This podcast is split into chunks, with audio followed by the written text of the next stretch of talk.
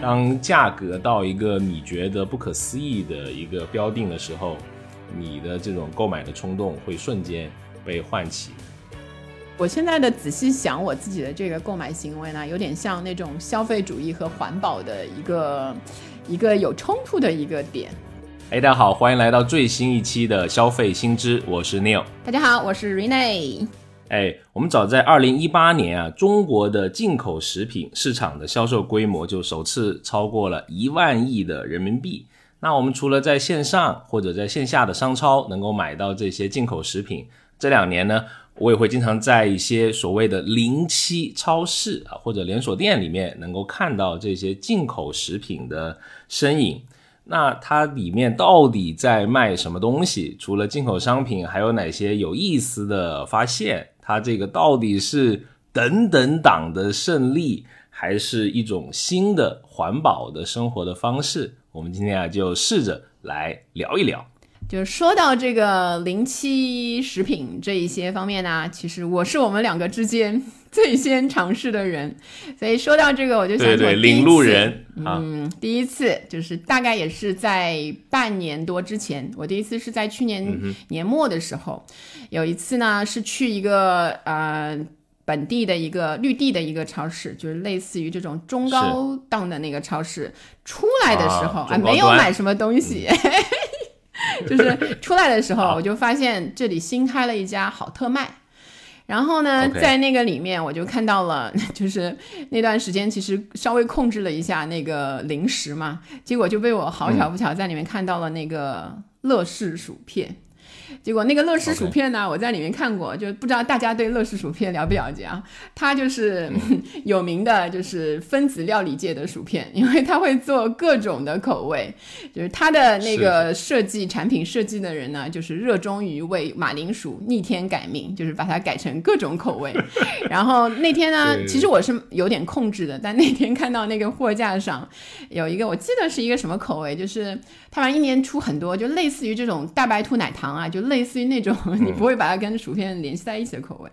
是。然后是卖三折的价钱，然后正好就是我之前在那个超市看到过，对，就一下子就真的也不是因为你刚才说，比如说环保啊那些什么都没想，就是因为便宜，所以然后呢，那个好特卖当时的第二个感觉就是店堂也是非常的干净明亮，就是那种便利店、嗯非常连锁便利店的那种感觉。中间也挺宽的，你在走的时候也不会像便利店有时候会有有挤到那种感觉，你就觉得哎，所以你在同样就是又整洁又干净的这个零七的这种食品店里面，花三折的价钱买到一个那个你本来也有点购物欲的那个东西，就是哎，我觉得还挺划算的，所以这是我算是我入坑的第一次的消费。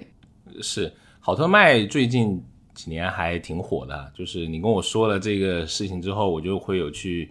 做一些功课啊。就是它你都开了一百五十家店了，不过大部分的店还是集中在那个魔都上海哈，然后在呃杭州这些长三角的地方，对，呃有有一些店哈。那总共开店的速度在这两年也还是挺快的，嗯，然后。不仅仅是零七食品吧，因为我亲身啊 亲自好难去得啊！看了个，嗯，哎呦不是，我们扎扎实实做功课，扎扎实实搞研究，嗯是是是呃就去那个店里面，店里面看了一下，还挺有意思的。就不仅仅是这个呃所谓的进口的食品啊，虽然它的店头会写着是什么进口好物两折起。但是里面各种的呃国产的、进口的都有，而且都不一定是临期食品，包括里面也有卖文具 啊这种永不过过期的东西，它也会有啊。它是一个综合店嘛，是是，哎，对，日用品就保质期很长的，比如说纸巾啊这些，保质期都有三四年的东西，也会在里面出售。其实这个零七食品，就是在我自己看来，好像是突然出现在我身边。然后你说的，就上海因为开了很多店嘛，一下子你在各个地方，就方圆，比如说十公里，你就能发现好几家店。但实际上，它在海外的历史，我查了一下，其实都还挺久的。比如日本有比较有名叫唐吉诃德，就是十八平米的一个尾货店，开始发展起来，现在是一共有七百多家店，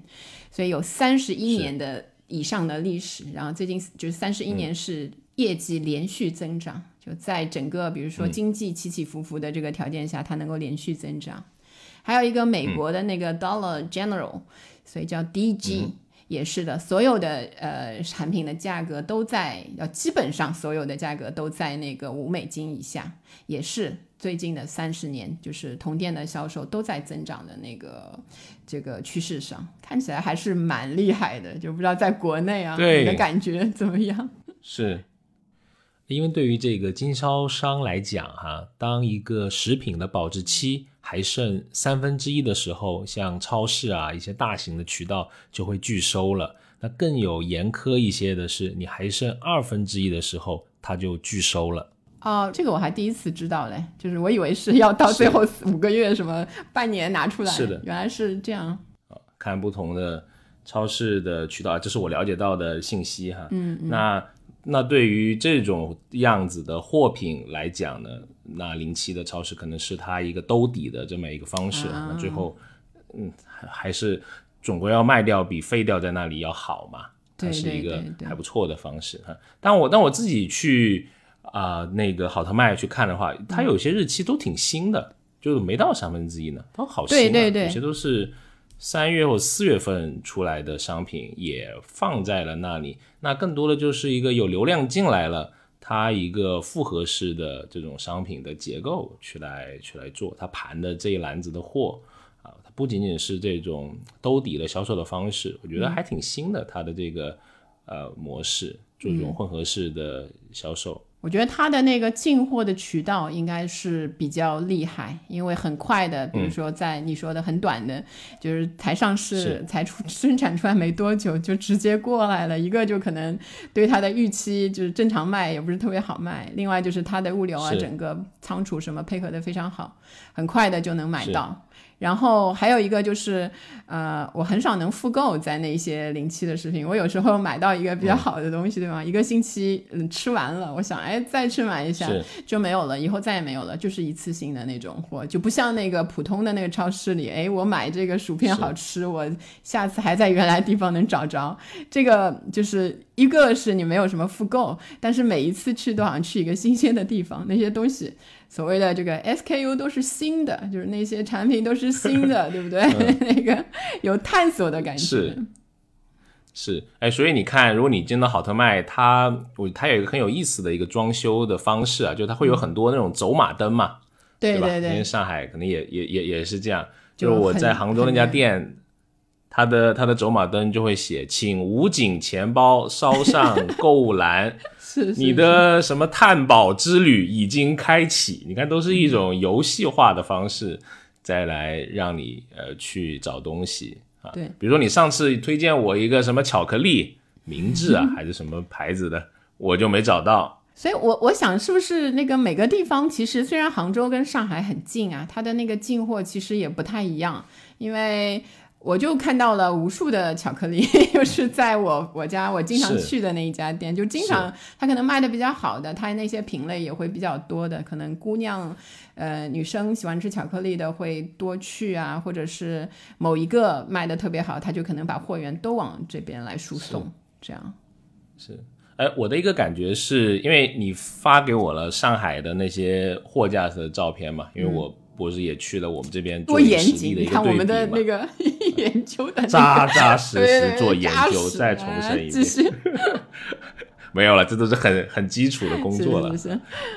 呃，就是我发现还很不一样了，它不是像比如说像罗森我全家这种呃，或者说这种兴盛类似这种呃规模性的连锁店，它的那个东西都差不多，嗯，对吧？不会有太大的差异。那我见这种零件食品的差异度还挺高的，可能它不同的区域呃的上的这些货会根据嗯，比如说。这个区域的一些实际的情况来做调整，比如你上海的好多东西我都没看到，比如说你有发什么我有印象的什么小肥羊，我就没在我去的杭州的那家店看到。巧克力全场只有一种，比利时的一款儿，然后也卖的差不多了。然后店员说哎呀，巧克力太好卖了，已经啊，那个销那有可能是你们那儿的购买力比较强，因为巧克力，我有一次就是在五二零之后我去的一次，就感觉彻底让我认识到，就是价格就回归价值回，就是价格和价值回归的那一个趋势的时候，就是。呃，好像是一款很大的那种，可以作为情人节就五二零礼盒的那种巧克力嘛，好大，你感觉放在店里面，大概粉色的包装，bling bling 的，但掂起来很轻，在店里正常的店可能要两三百的那样的一个礼物，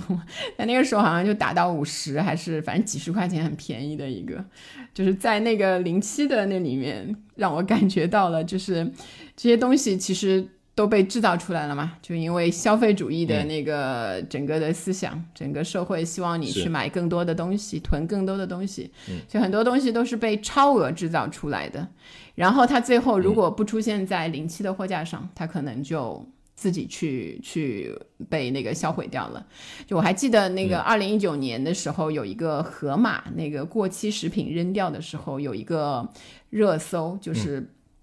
被是。记录的，就是说他们扔掉一些那个那个食品嘛，觉得好浪费，好浪费。但是实际上，是。嗯，你说就是在站在那个嗯怎么说生产的那个角度上来说，就说嗯。谴责店家其实是没有意义的，就是因为都是被消费者、消费者的那个他的预估给给逼出来的，他要造多少的东西。然后如果真的去捐给一些什么比较穷的人啊，那一些实际上成本会是非常高的。所以暂时的话，销毁是是一个选择。但现在如果多了一个这种零七类的那个食品集中的一个购买的地方，然后它又不显得很局促，就是让你好像很放下自尊的去买的话，我觉得就是挺好的一个、一个东西。是。那我看到那些观察那些消费者在里面买东西，我觉得还挺有意思的，就真还有点寻宝的啊，这经经常有，特别是在那个饮料区啊，就经常有人说，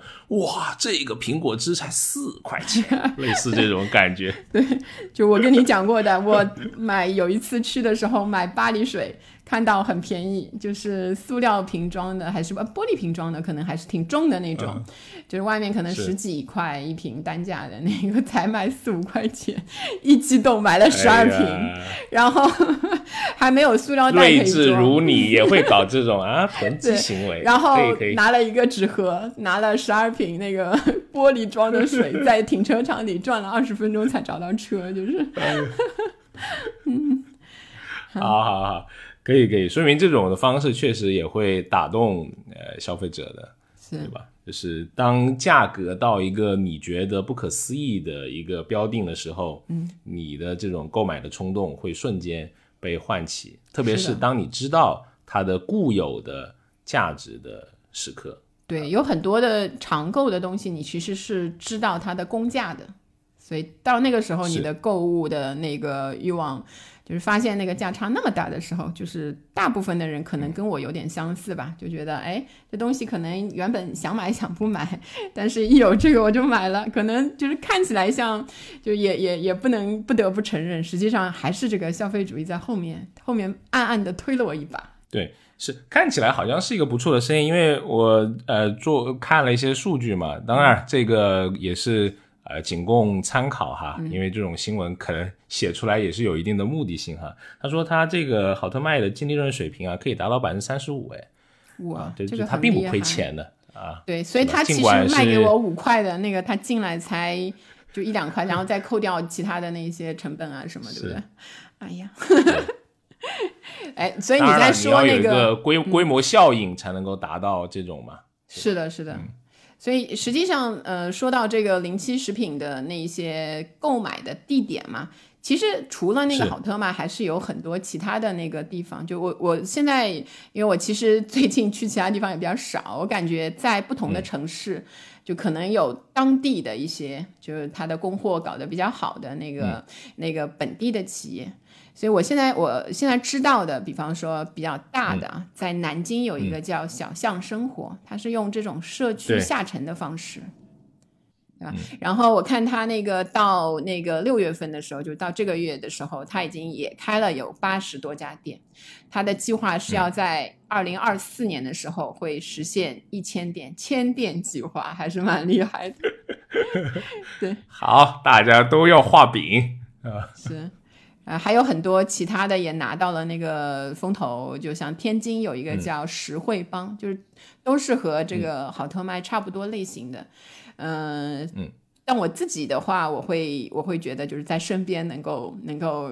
直接去的店，因为在去这些实体店之前呢，就比较早的，比如说像疫情刚刚。开始那会儿就网购比较多的时候，我还试过在网上的那个零七店买东西，但买了一次之后就就不再那个去了。就一个觉得为什么呢？嗯，如果有什么食品问题的话，就很麻烦，你要送来送去，然后也没法证明它的真假什么的，没有一个东西，没有一个企业在后面背书的感觉。然后还有就是，我觉得。嗯，那个时候我是想到了一些，就是本来就好像因为要呃稍微环保一点，去节约食物啊，那个去买那些。我当时是买了一个进口的奶粉，就实际上它写的是还有快一年的那个保质期，我就觉得我自己肯定能吃掉嘛。然后，但是他过来的时候呢，他里三层外三层，你知道那个包装啊，真是可怕。就感觉我虽然便宜，但我觉得我好像还是挺挺那个不环保的那个。后来就是发现有更方便一点的选择，你甚至可以直接拎着那个，才能从店里拎着那个食物就走，就包装也不需要另外的包装，就觉得更环保一些。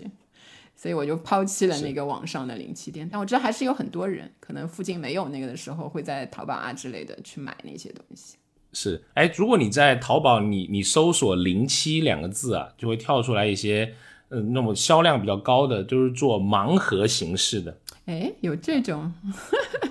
对，就是他不会单独卖一个东西啊，就是你都不知道里面是什么，我都觉得可能是称斤卖的。然后它有几个档位，可能有三个档位，比如说国产的一个档位，然后国产进口的混合一个档位，是是去卖，从十几块到四五十块啊不等，然后就来这种提供这样子盲你抽盲盒的，哎，你还又结合年轻人喜欢的这种这种形式啊，去去做啊，我我还专门去跟那个商家聊了一下，我说这个哎呀，万一我我我不我不喜欢了，我我能不能退呀？商家说随时可以退。就是嗯，这个东西可能进货价很便宜，就是亏了就亏了。如果它厚道一点，应该不会再卖了，对吗？本来保质期就短，那就应该是成本很便宜。那个对啊，你看那虽然这个这个那流转的这个需要时间了嘛，对吧？然后我又问这个大概里面有多少的还剩多少天的这个保质期啊？他说这个不一定的，一般是从十五天到三个月不等。那你看有些东西还还真的还离得挺近的。就十五天，十五天，我觉得看就是一个来回，一个快递的来回，再加上一些当中的那个时间。也来不及吃了，感觉。不，你说的这个有点像我以前，呃，在英国的时候，就是会有那种打闷，就一些面包店啊，会有一种把当天卖不掉的一些点心啊、面包啊什么，他就用一个密封，就是不不透不透光的一个袋子给你全部包起来，这样很便宜。就是呃，反正好像几英镑就很很很便宜，就是你就可以全拿走，也是当天做的，就是你到明天肯定是过期了，但你如果对吧，那时候年轻。胃口好的时候，你就直接 可以那个那个。后来想想，那个盲盒虽然是挺好的，但是那个回去你就会硬吃嘛，就是第二天可能你就会大量的吃那些高糖，你知道那些点心真的是高糖高油的那一种。不过 anyway，就是我觉得挺好。还在减脂期的听众朋友要慎慎选啊！这句话我给你录下来，哎，给你反复播放。因为因为我看他，因为他那个评价里面有人去晒单了嘛，我看拆出来那些都挺高热量，什么膨化食品啊，要么是一些奶茶类的这种东西啊。哇塞，就是 就是哎，爆肥盲盒。刚你说到这个 爆肥盲盒，哎，可能这种也会火哎，这种概念？逆逆反年轻人的逆反心理，对对对，我命由我不由天啊，那个好。紧跟时事，可以啊。哎，说到你刚才说超市里面有卖面包，其实因就你还记得吗？因为我们之前不是做那个深夜的消费嘛，我也去那个呃超市去做这个现场的观察嘛，我发现一个点蛮有意思，就是嗯，哎，就是超市晚上八点之后，哎，这些一些季这种生鲜类的食品啊，就开始慢慢的它要打折了，嗯。特别是几类特别明显的，一般两个，一个是面包，嗯，就像你刚刚说的面包。第二个呢，就是在都会有一个，一般会有个小的区域，就卖日料了嘛，什么寿司啦、刺身啦，啊，那个时候都半价。哦，OK，是，就是如果我的话，我可能那个什么寿司、刺身什么就不太会买，因为你要当天就吃，感觉。但比如说面包什么，我就会考虑，就是因为第二天吃也可以。但应该也卖得掉吧？我觉得好多人是吃晚上吃很晚的，好像年轻人什么，有有有，尤其是在杭州这样对吧发达的那个 那个那个工作时间比较长的城市，对，九点钟是一个对吧很好的时间去逛超市的时候，夜生活刚开始，是是是。然后其实还有那个我去逛超市的时候，有很多超市现在有那种临期食品柜。就是它放的呢，稍微有一点，就是你看那上面的卖相就不是太好的那一些，最多的那些临期的会是进口食品，所以也跟我我们在那个临期超市里看到的差不多。就你放在那个大的超市里，可能也是会被剩下的，就它会去一个集中的地方。如果在那个超市的这个临期柜呢，有时候就我看是放了很久，也没有人拿的那一种。就还挺那个，挺可惜的，挺好的一个东西，对吧？食物被生生生产出来也是美味可口的，但是最后就过了保质期，没有去人去吃它。哎呀，你这有点爱心泛滥啊，因为。它卖不出去，应该还是有尊重食物。嗯，对，但他后来打折了嘛？打折的时候应该有看不见的市场之手。对，一定有，一定有，不能太感性的看，私人感叹一下怎么样啊？不可以吗？那就买回来嘛。就是太就打完折还是觉得太贵。嗯，希望他考虑一下什么一到二折。哎，不不不仅不仅是这种大型的超市，或者我们刚才说类似好特卖的这种新出来的连锁的零七啊，因为我在抖音上面看到，呃，现在也有一波这种呃主播或者你说 UP 主也好，就他是会去做零七的这种探店，或者是说。啊，他不是探店了，他是他就是做临期食品的，然后他就去来炫耀他们家有多便宜。他 一般就去逛一个超市，然后跟你讲，你看这个金龙鱼多少多少钱，我家多少多少多少多少钱哈，就他会他会他会告诉你一些你意想不到的一些价格啊，然后他会分享他开店的这种日常啊，你就会发现他就是开一个很小的社区店。啊，门头都不是很大的，就是类似夫妻老婆店那种社区店啊。而且他的临期食品呢，可能它也是像这种是混合型的，它会作为一个它引流的一个爆款。比如说，呃，买第二件一块钱啊，就随便你买什么都是一块钱，只要你买第二件，你看就是这种的，让你的这个加购量会有会有增加。对对对。对你刚刚说到那个抖音上，我就想起来一件。后后来我为什么又也不在那个上面买了？因为有一次就看到那个卖那个零七的一个什么东西的时候，就是反正就是也是一个食品，但是 这个那个食品呢，就是他在前面就加了一个零七什么什么东西，然后括号宠物食品，就是零七的只能给宠物去买。就是为什么我不能吃呢？像我这么勤俭持家，对吧？那个热心环保的穷人就也可以去。吃它是真是宠物食品还是说就是一个人人的食品？就是它就意思就是你快要到期了，你就去给宠物吃。但我觉得大家就不要那个。哎，我觉得这个也有也有风险。是是是，所以还蛮蛮蛮有意思的。好，所以我们我们后面其实。在不断的研究这个零七的这些商品、零七的店的时候呢，也发现了一些周边的有意思的那个，就你上一次跟我说的那一个，它的那个招聘还蛮好玩，你大家可以跟分享一下。在 BOSS 直聘上面，我们我们对他感兴趣到直接去搜了他的招聘广告。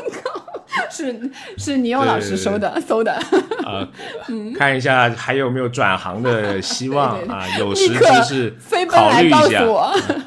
飞奔来告诉我，好贵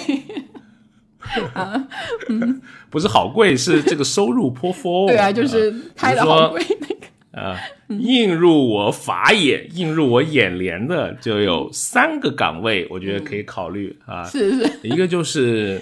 选址开发啊，月收入开到了五十 k 到八十 k，就五万到八万的这个月薪哈。就最高能到百万的年薪，对，税前对税前他应该是要 他应该是要在深圳开荒，因为我看到他招聘里面要提到是要求与深圳的商场、园区、地铁口有很深入的关系。啊，这个应该是个关系的活。是是是哦，那你也足可以看到，现在这些做零七连锁的企业的，它的一个长远的这么一个考虑嘛，那就是我不停的开荒，在不停的新的城市去来去做。那选址是它一个很重要的，你会看到它选址的偏好就会在园区啊、商场啊、地铁口啊，嗯，这些。是的，所以说做调研，如果从 BOSS 直聘上面，其实也能够得到一些很有意思的这种东西。是那还有两个高薪的职位呢，就跟我们这个互联网的人群有关了哈，那就是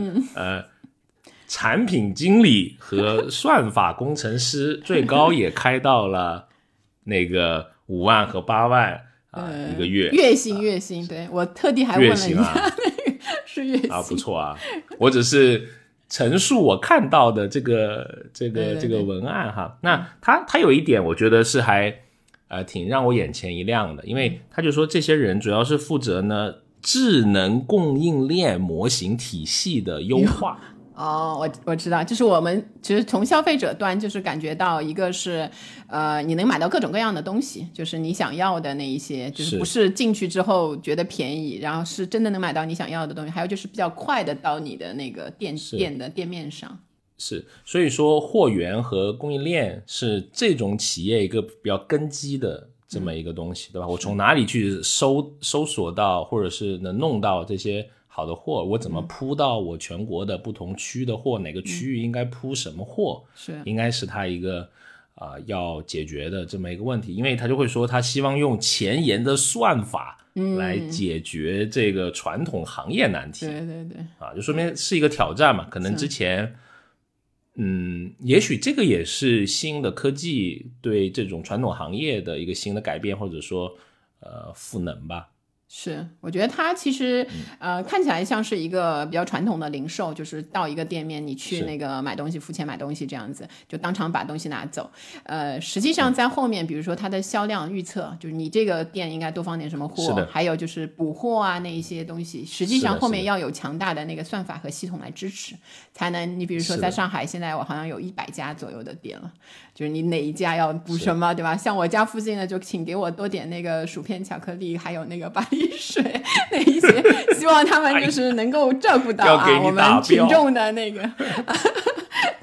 对，所以你刚才说到那个分供应链嘛，其实我那个时候看那个小象生活的那个创始人向总，不是向总，那个叫苏海辉，呃，苏总对吧？嗯。然后他就说了，他们自己的那个小象的这个模式，就是形容是打土豪分田，就是他跳过了中间商，直接去跟那个厂家拿货，所以可能拿到就是一二折，所以你三四折的买到，就还觉得是挺合理的一个价格。所以还还是是挺，就是在背后看的话，它的那个还是一个非常精密的一个商业的模式。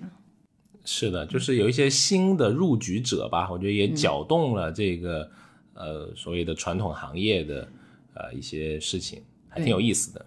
而且看现在的那个舆论，就是我们这两天就最近的两周，就我们也开始关注这个研究。我们其实关注了一段时间嘛，是，但最近就是明显感觉那些报道啊什么，就是开始多了。就整个我发现这个市场可能更多的人看到了它是一个风口，就已经封起来了，但 是大家拼命的往这里开始冲了，就那种感觉。在这里我，我有一个我有一个想发现，其实也是嗯、呃一个周边嘛，不是一个大的一个那个商业模式。我在听那个也是在听播客的时候听到的，在上海有一个小程序叫 Precious Shanghai Shop。就是它是这样的，它就会提供一些在上海住的人，就是那个地方你的邻近的那一些地方，呃，那些商铺晚上的那个食品折扣的信息。所以它就你可以去打进店名去搜索，比如说盒马，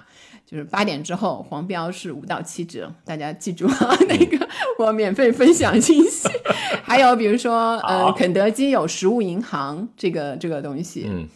然后还有各种面包店，还有一些那个、呃超市会在一个基本上都是在比如说七八九点那个之后，它会有一些打折。所以就是除了嗯那一些呃杜绝餐饮浪费的那一些信息之外呢，还而且还有就是很多低碳环保生活方式的一些店，什么二手的箱包啊，二手的一些修理店啊，那一些东西，我觉得还挺好的。是晚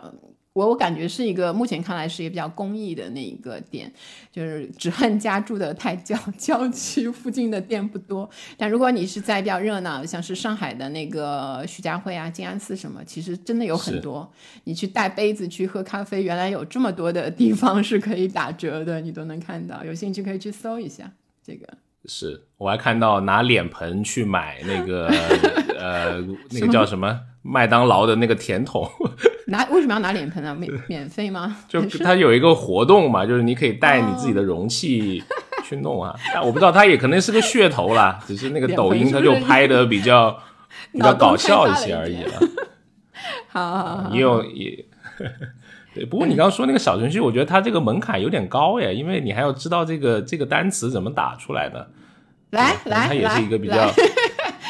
英英语你用老师上线。啊，不需要不需要，我只是 我记得有个中文，但你就是搜那个 precious s h，就是可以，就是就是能搜到这一个 那个。啊，说明这个的这个人群还是可能比较垂直细分的，它有一定的这个是是是、那一块。好，那这种店里面到底能够买到什么东西啊？因为我有一个好奇心，我就想看这个所谓的零七里面最久远的商品是个什么东西啊？来说一说。啊？啊，我就我就翻了可能几十种东西，终于被我找到了，对是什么东西呢？是一款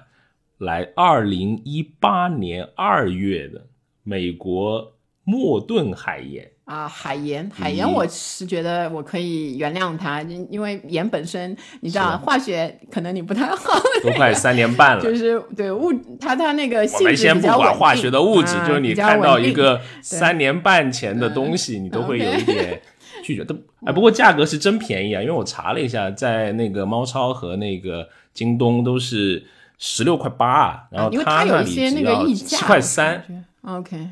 啊七块三有一七斤吗？块三，有一斤吗？四百克，四对，百克。我告诉你一个那个日常的知识啊，我们国家如果你在正正统就是什么中中盐什么那些买的话，那个基本上你三块钱能买到一斤盐，你知道吗？那个，所以还是要了解一下。人家有噱头，嗯进口的什么海盐，可能你吃牛排啊，哎什么乱七八糟这种 新的消费升级的需求哈。对。好，除了刚才你说的那个，比如说在零七产品这一类里面，包括的就是这种滞销、滞销一点的大厂的，还有呃，像我比较喜欢像巴黎水那一些，因为我看它那嗯。个卖的也挺好，应该是属于硬通货类的。还有一些就是是。那个嗯，流通秩序不健全的一些进口产品，就是像巧克力、嗯进口的一些巧克力，你就是你总能、呃，我我自己的感觉就是你总能不时的看到一些各种牌子的那个进口巧克力散散落落的都没见过对对对，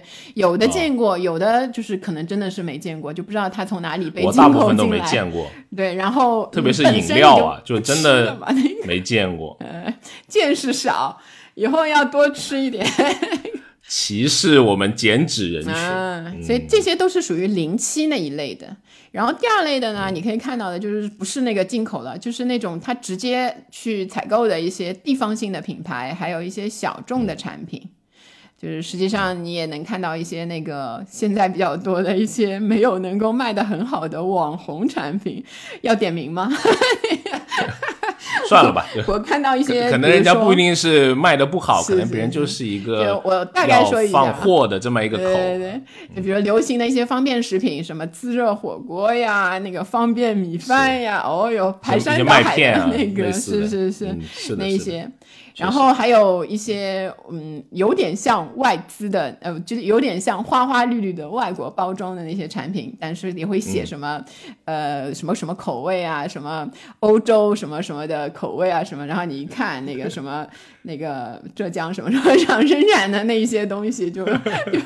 我觉得它卖不出去，可能也有一点原因，它有点过于迎合了那那种那个包装的那个方式。你看过来其实也还好，没有什么大的问题，但也流到了那个零七的那个产品当中。嗯，是的，我还看到有卖高度白酒的呢，就这种这个应该就就属于是第三类的正常类的那个产品了，对吧？是就是实际上我们在各个地方都能，就是超市里面正常看到的。是看到一个得力的笔筒啊，还真挺便宜的，两块多。然后你还看到过笔筒淘宝 啊，对，淘宝就搜了一下，要卖九块多啊，那里多少钱是？一块吗？两块两块多嘛。你刚才说哦两块多，啊当时就很想买，后面想一想，家里面都三四个笔筒了，这这没没必要，而且有点大，也不好揣兜里。对，就是我现在也是越来越多的。我现在去，就是我说的这家离我最近的那一家好特卖，我的那个每一次去，我以前比如说能一次买一百块钱左右的东西嘛，但是现在这最近的几次就发现买不了那么多了。一个就是因为我比较多的是买食物类的、饮料、食物类的嘛，它的店面开始慢慢的有一些变化，就是会增加一些像你说的笔筒啊，还有一些日用品，就女女生的那个护理用品啊，或者是家庭的、家庭装的一些洗发水啊，就那一些，慢慢的把原来食品的区域给蚕食了。但实际上那些呢，我就不太会想在那边买，所以这个还很有意思。但是我不知道为什么是因为包装比较大，难得扛吗？还是一个是它的品牌，我会有自己喜欢的那个品牌，然后那个、哦。呃，还有就是那些东西，因为用起来比较慢，不像食物，你吃完就那个，你家里的可能用的可能也有也以三个月、六个月为这个那个时限去购买一次吧，你就不会经常去那边买一个什么一升的洗发水啊 那一些。实际上看起来，因为有一些的牌子的确也有点模棱两可，依稀感觉是那个牌子，但是如果真的是比较有名的，像那种什么厚的洗发水，就还挺硬通货的那种，又折扣，就是可能跟那个比如说六幺八的价钱还不如那个六幺八的价钱合算，就没有买的那个欲望。对吧？但我你那些更更更那个就你赚钱你你你看你在你在零食的时候，你就敢那个神农尝百草，就跟你有老师一样，是吧？啊尝不同的品牌，但是到了这个自己的，哎呀，娇嫩的肌肤啊，这种就有点望而却步。所以你呃，可能你不仅有消费心理账户，还有一个这个品牌心理账户 在你有可能，尤其比较那个怕在这种便利店买的那一些东西会不好，就觉得那个有可能过敏啊，或者是换品牌会有一些。食物我倒是觉得只要不过期，我其实也没有太大的那个在意说那个。好，那比如说我们还会注意去看，因为我们做这个消费者行为研究嘛，我就会去看是到底是什么人在，就是就是正常的消费者，像我们这种是抱有不纯目的的人，是吧？去那里，我是正常消费者，你不是。哦，好好好好好好好，别老打岔。就是呃，我去我去我去观察的那个一时间里面呢，我就发现还是年轻的女性居多啊，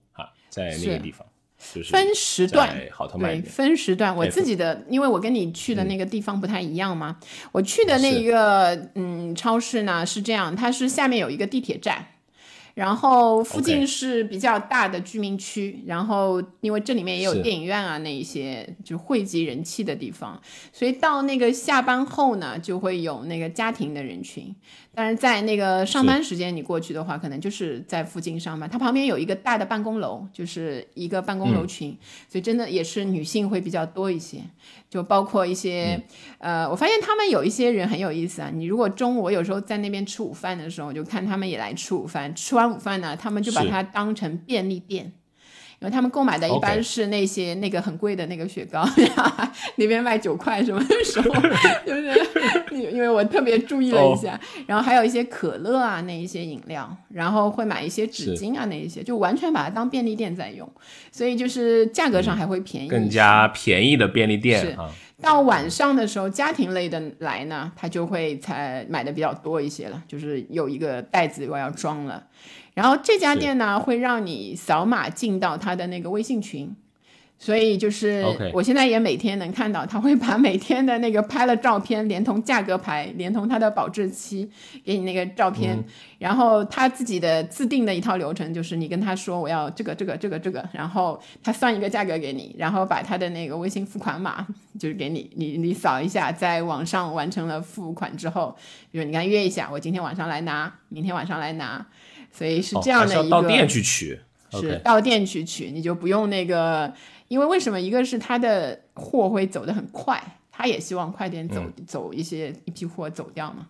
所以他就用这样的方式。但是又回到了一个非常原始的那个网购的那个流程，还蛮有意思的。好像目前我看那个好特卖也没有那种网上的支撑它的那个技术，就完全还是个按照那个你一句我一句，大家在那儿打字和那个。就是结束这，可能也是在探探索一种新的渠道嘛。因为比如说到店，那你只能覆盖周围三公里的人群了嘛。是是是。比如说，我就对你那个巧克力很感兴趣，我这都没有，对吧都买不到，心急如焚。哎呀，多 怎么还吃不胖？哎呀，没事，下次我给你寄。对，所以你看那个这些女性，然后家庭类的那一些用户，是家庭类的这些消费者，都是他的比较主力的那个那个客户。然后去的时候，我的感觉他是也是在不断的增加，就包括我看到那一些日用品啊，那一些可能也是为了让家庭类的用户增加一些消费。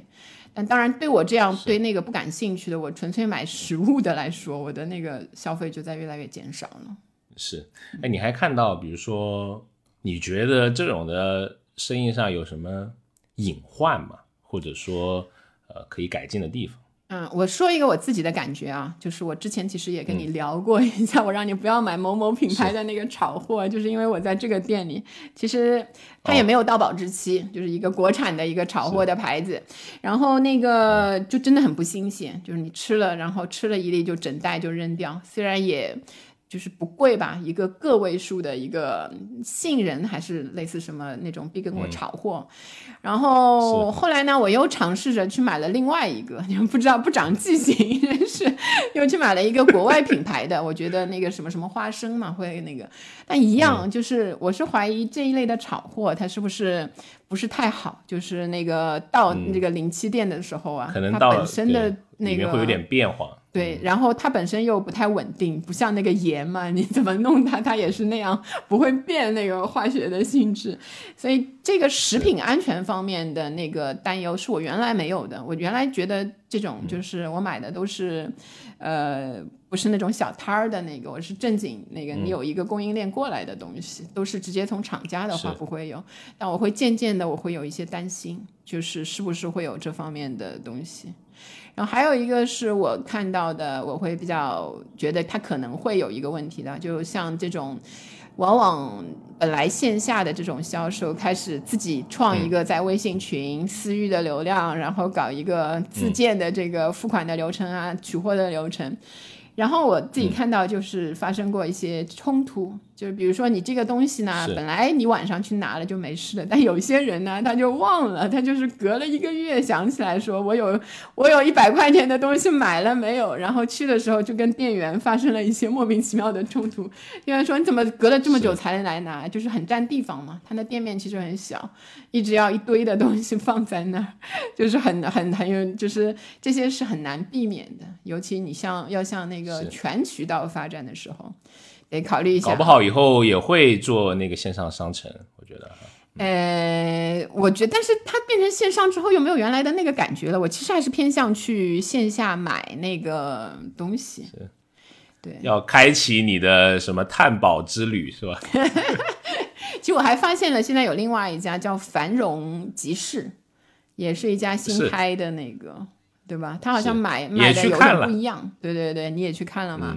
就是跟他有点不一样，但是也许是我下一个可以选择，感觉更花花绿绿里面的东西。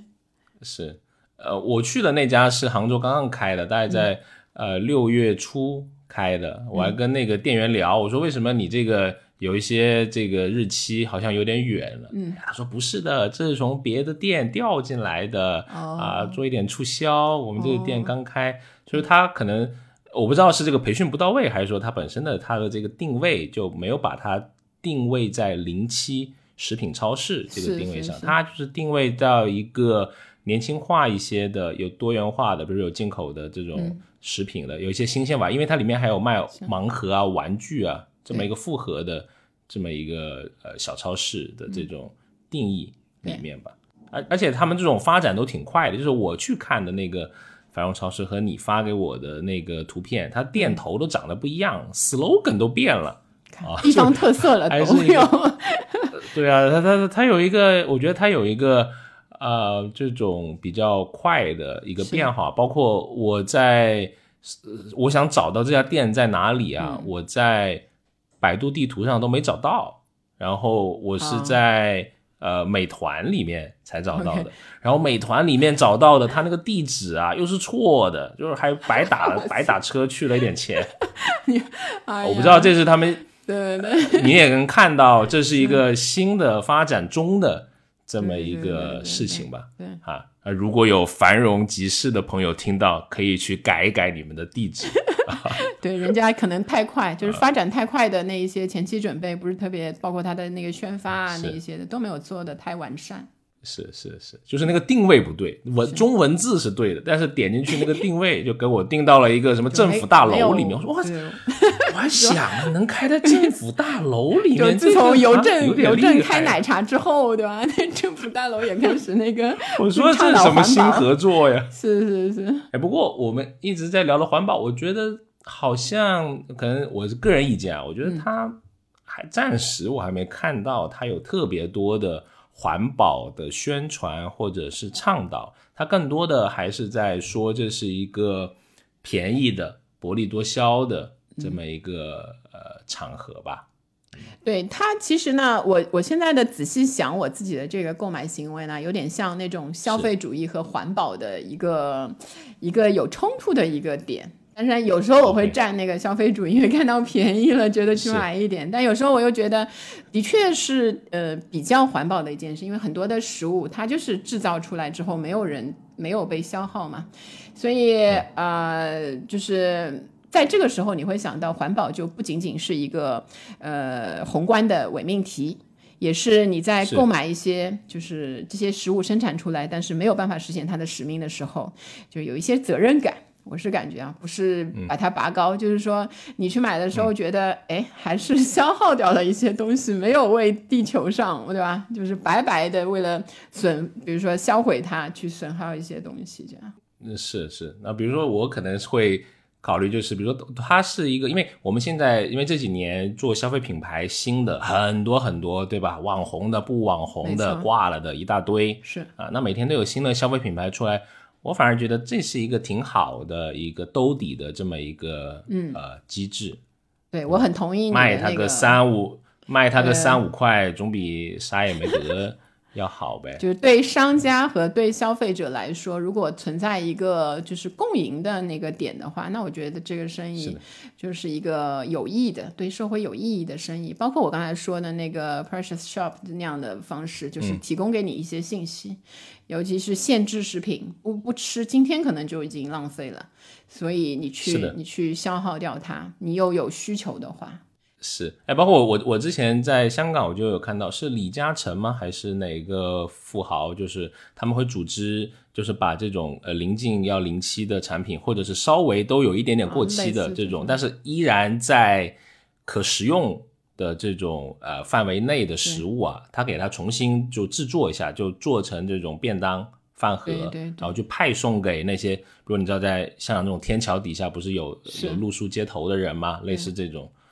这种就是去做一些公益的事情，是是是公益的。不过我我看过一些后面的分析，实际上那一些做的时候呢，你后面花的那个钱会高一些，其实而且很难规模化。对对对，很难规模化。所以嗯，因为它有公益的意义嘛，所以就倡导大家都这么有有一些那个爱心的话，其实是有这个意义的。但从纯粹经济的那个角度上来说，可能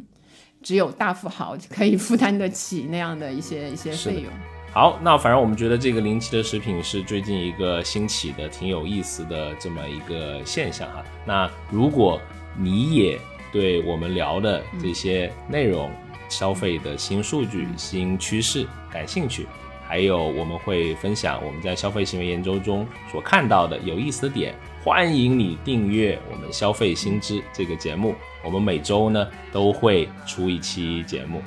好，那我们期待在电波中再相遇，好拜拜。拜拜。